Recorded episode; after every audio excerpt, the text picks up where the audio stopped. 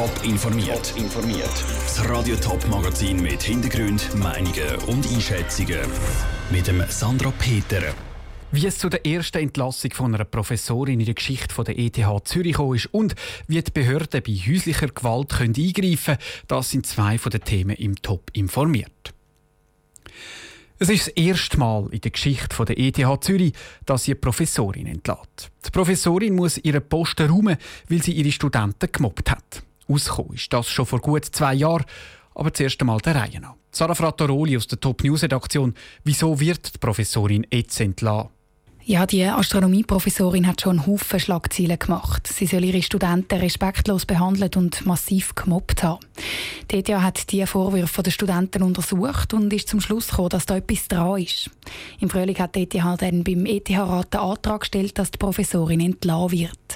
Das ist nötig weil der ETH-Rat die Aufsicht über die ETH hat und jetzt hat der ETH-Rat eben entschieden, dass die ETH Recht hat. Darum wird die Professorin entlassen. Und wie begründet dann der ETH-Rat die Entlassung? Was sie genau gemacht hat, dazu sagt der ETH-Rat nichts. Er schreibt aber, dass die Vorwürfe gegen die Professorin gerechtfertigt sind. Ein respektvoller Umgang sei das nicht gewesen. Die Studenten haben laut verschiedenen Medienberichten aber von Führungsschwäche, respektlosem Verhalten und Diskriminierung geredet. Und was sagt dann die ETH dazu, dass der ETH-Rat die Entlassung bewilligt hat? Der ETH-Präsident Joel Meso schreibt auf Anfrage, dass er sehr bedauert, dass der Konflikt nicht anders gelöst werden kann. Die Geschichte sei für alle Beteiligten eine grosse Belastung gewesen. Er sagt darum froh, dass das Kapitel jetzt abgeschlossen ist. Ist denn das Kapitel tatsächlich abgeschlossen? Jetzt kann die ETH da einen Schlussstrich ziehen?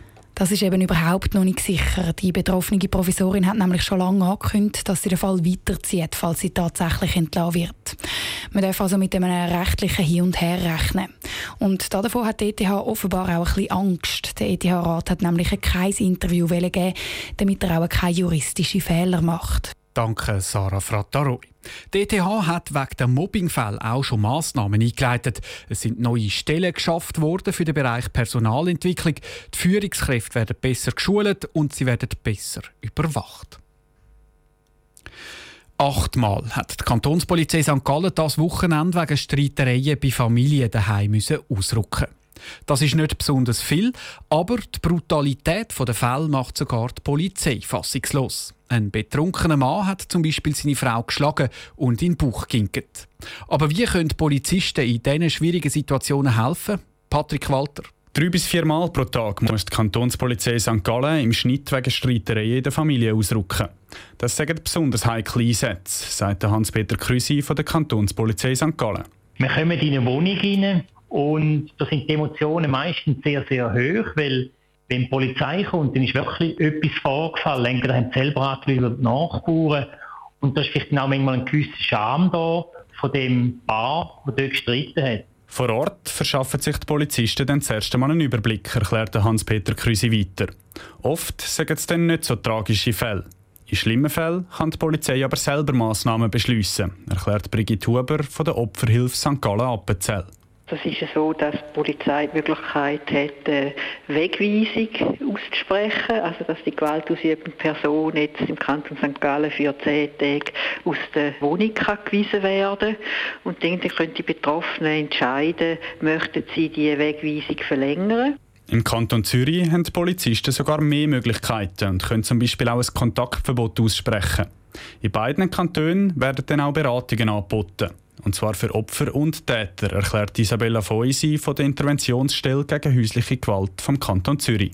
Wir haben im Kanton Zürich einerseits die Opferberatungsstellen, die mit dem Opfer Kontakt aufnehmen und es unterstützen im weiteren Vorgehen, wie zum Beispiel Verlängerung. Auf der anderen Seite haben wir Beratungsstellen. Da geht es darum, dass mit der gewaltausübenden Person, dass man Deeskalationsstrategien vermitteln kann.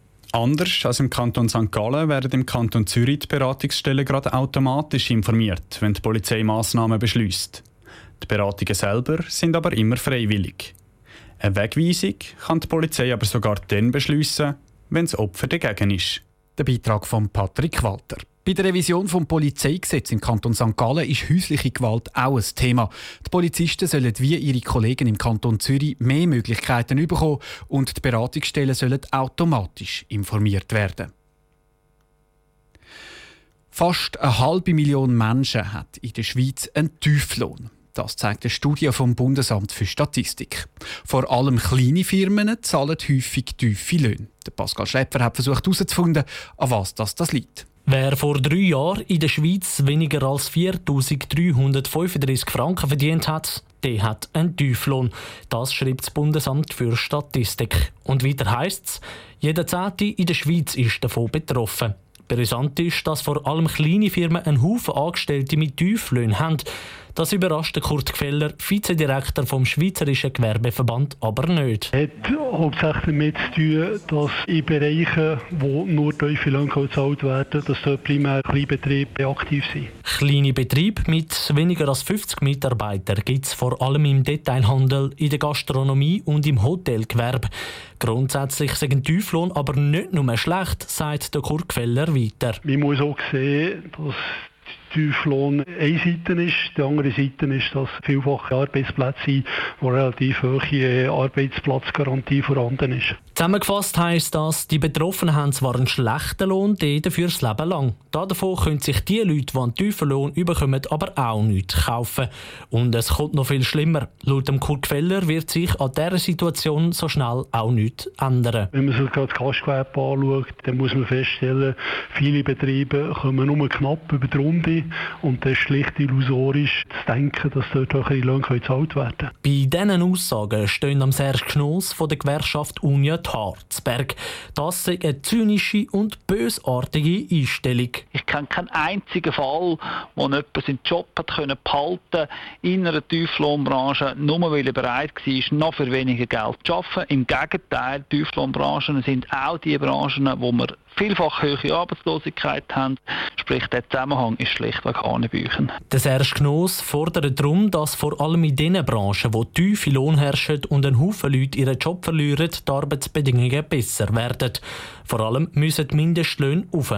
Der Beitrag von Pascal Schläpfer.